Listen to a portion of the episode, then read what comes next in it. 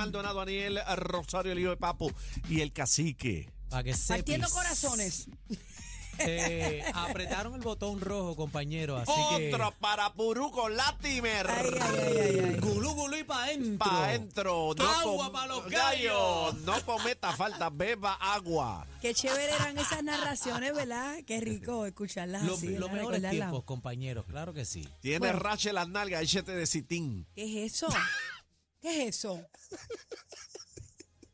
Vamos a la información. Ariel, contrólate, Señores, papá. A mí no me metan en eso, Contrólate, compañero. contrólate. No me metan en eso. Contrólate. Señores, en el día de ayer, ustedes saben que lamentablemente encontraron una maestra asesinada Oh, sí. en Juncos. Muy triste, mano. Eh, ya arrestan a esposo de esta maestra, es el primer sospechoso, después que se hallara evidencia eh, incriminatoria en la vivienda de la pareja. Uf. Estamos hablando de un jubilado de 64 años, esposo de la maestra Ivette Vélez Flores, de 61, cuyo cadáver con heridas de bala fue hallado a las 7 de la mañana en la orilla de la carretera. Dios santo, yo O sea, eh, no. como si fuera un animal tirado en el piso, Yo casi. no, puedo, yo no puedo creerle esta vuelta. La sociedad está como que Eh, malita. A- Ahí en este caso es que yo creo en la pena de muerte. Aparentemente ella tenía dos impactos de bala en el pecho y uno en el abdomen. Tenemos en la línea telefónica a eh, la procuradora de la mujer, la señora Vilmari Rivera Sierra. Bienvenida a la manada de la Z, Vilmari. Buenas tardes. Hola, saludos. Buenas tardes, saludos a todos. Saludos. Un placer. saludos. Sí, un placer. Vilmari, siempre es lamentable cuando hay una muerte, pero obviamente como, como mujer, pues me, me entristece tener que, que reportar una servidora pública, una maestra, tirada en la carretera con varios impactos de bala. Eh, ya aparentemente hay un sospechoso. ¿Qué opinión merece como procuradora de la mujer sobre esta lamentable situación? Una, una fémina más que, que no tenemos.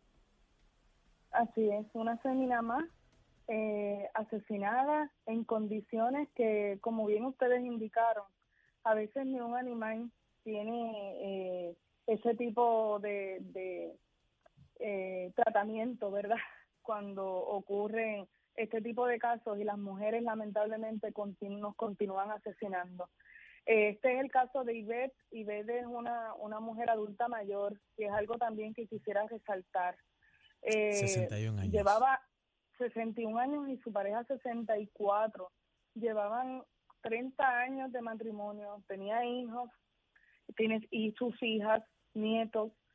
Eh, y obviamente cuando tenemos adultos mayores que están dentro de, por lo que ¿verdad? la experiencia nos dice, y ves seguramente ha estado- había estado dentro de un ciclo de violencia por muchos años. Eh, y, y, y lo que nos dice la experiencia es que a veces, y sobre todo en el caso de adultos mayores, este tipo de, de acción se normaliza porque porque su proceso de crianza es muy distinto, ¿verdad? Posiblemente el nuestro.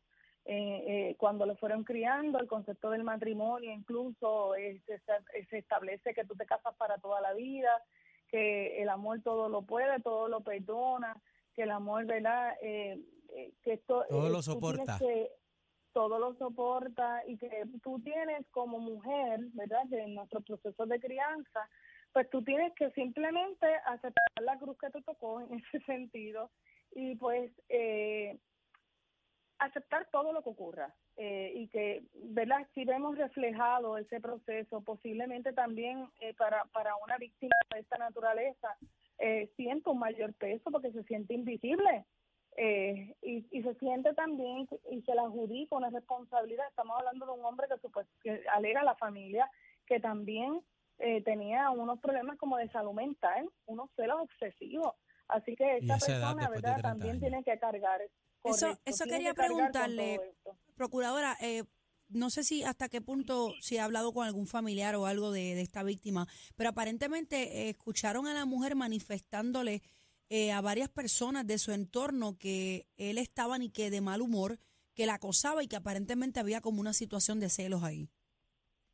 Correcto, ella lo verbalizó, ella verbalizó a su familia, a su hermano, públicamente, eh, ¿verdad? Se ha compartido a través de los medios, que su hermano indicaba que él era sumamente celoso, que él incluso, ella no, no, no conducía, por lo que él la, tenía, la llevaba a trabajar, ella incluso tuvo que cambiar hasta de iglesia porque él no quería llevarla, Así que utilizaba también, ¿verdad? Eh, cuando tú no tienes, eh, eh, no sabes guiar, pues tienes que depender de una persona que guíe Más y eso se- todavía. se, convierte en un proceso de control. Esta persona utiliza eso como un medio de control.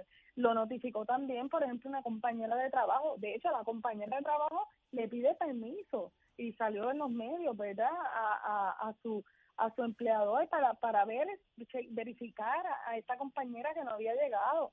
Así que todo esto eh, a nosotros lo que nos hace es eh, eh, entrar en un proceso de profunda reflexión de cómo país qué es lo que estamos haciendo, responsabilidad ciudadana, cómo la podemos asumir, cómo es posible que yo como vecino o vecina, yo conozca que está pasando una situación como esta, como compañeros de trabajo, como familiar, no tener miedo y dar apoyo a esta víctima que siente un miedo paralizador, las víctimas de violencia de género sienten miedo porque sienten que no sabe qué va a pasar con su vida si toman una decisión.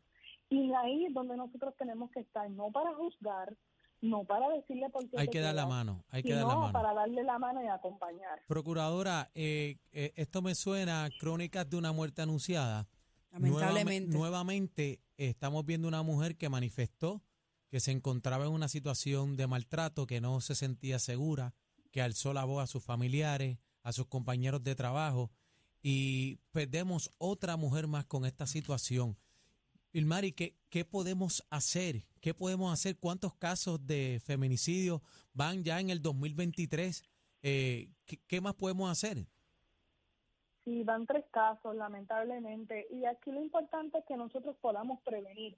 Nosotros tenemos que compartir y convertir este país en un país educado, en un país que no, ¿verdad? Nosotros eh, eh, hemos estado poniendo curitas a esta problemática cuando tenemos que tomar acción tenemos que educarnos todos y todas, porque hoy tú nos, hoy es el caso de, de pero mañana no sabemos si en nuestra casa, si en tu casa va a pasar esta situación. Esto no es un asunto nada más de cuatro paredes o un asunto de pareja, esto es un asunto social, esto es un asunto comunitario y esto es un asunto de país. Así que tenemos que educarnos para dejarles saber, para que nosotros tener conocimiento de lo que es la ley, de lo que vive una víctima de violencia de género, cuáles son los indicadores, dónde puede buscar ayuda, cuáles son los recursos legales y sobre todo cómo puedo convertirme en, en, en una red de apoyo ¿verdad? Para poder enlazar a esa persona con recursos de ayuda especializados, como son las organizaciones sin fines de lucro, que existen a través de todo el país y que obviamente tienen un sinnúmero de servicios. Procuradora, yo quiero darle un humilde consejo de mi parte, de este humilde servidor, Aniel Rosario. Yo creo que eh, las campañas publicitarias que tenemos que hacer, eh, tenemos que explicar el ciclo de violencia doméstica para que estas personas eh, se vean cara a cara, frente a frente en las distintas eh, estaciones del ciclo de violencia doméstica. Que Yo mucho creo de que- ellos es repetitivo. eh, no, es que es un ciclo, por eso, es un ciclo. Tú vas cuando Es están en la reconciliación, cuando están en los puntos, y yo creo y que. caen y caen. Y seguimos dando la vuelta en el mismo sitio. Mi humilde eh, consejo es que podamos hacer una campaña publicitaria explicando el ciclo de violencia doméstica para que las víctimas se identifiquen. En este caso, procuradora, eh, ¿hubo alguna ley 54? No, no, no, no aparece ningún tipo de, de, de caso radicado ni de orden de protección solicitada tampoco.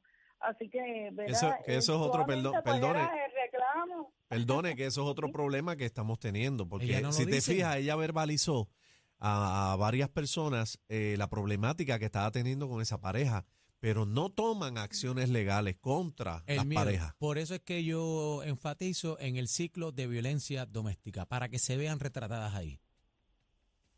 Ciertamente, eh, me parece, ¿verdad?, una recomendación muy buena y contamos con ustedes para Claro, que, Claro que estamos, este aquí. de Tire para adelante, cuente, cuente con nosotros.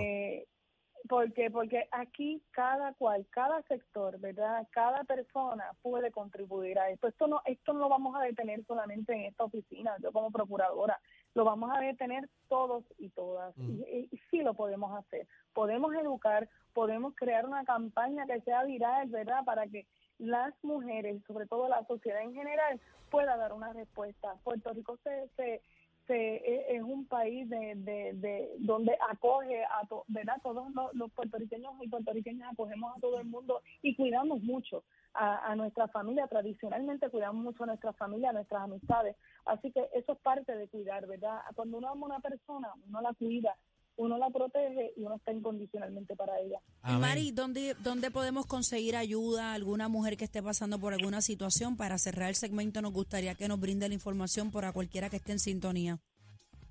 Claro que sí, pueden llamar a nuestra línea de orientación al 72787-722-2977. Gracias, Vilmarí Rivera Sierra. Procuradora de la Mujer, por estar con nosotros en la manada de la Z. El, el dolor de cabeza de la competencia. Sorry. Una pastillita con ustedes. Somos la manada de la Z.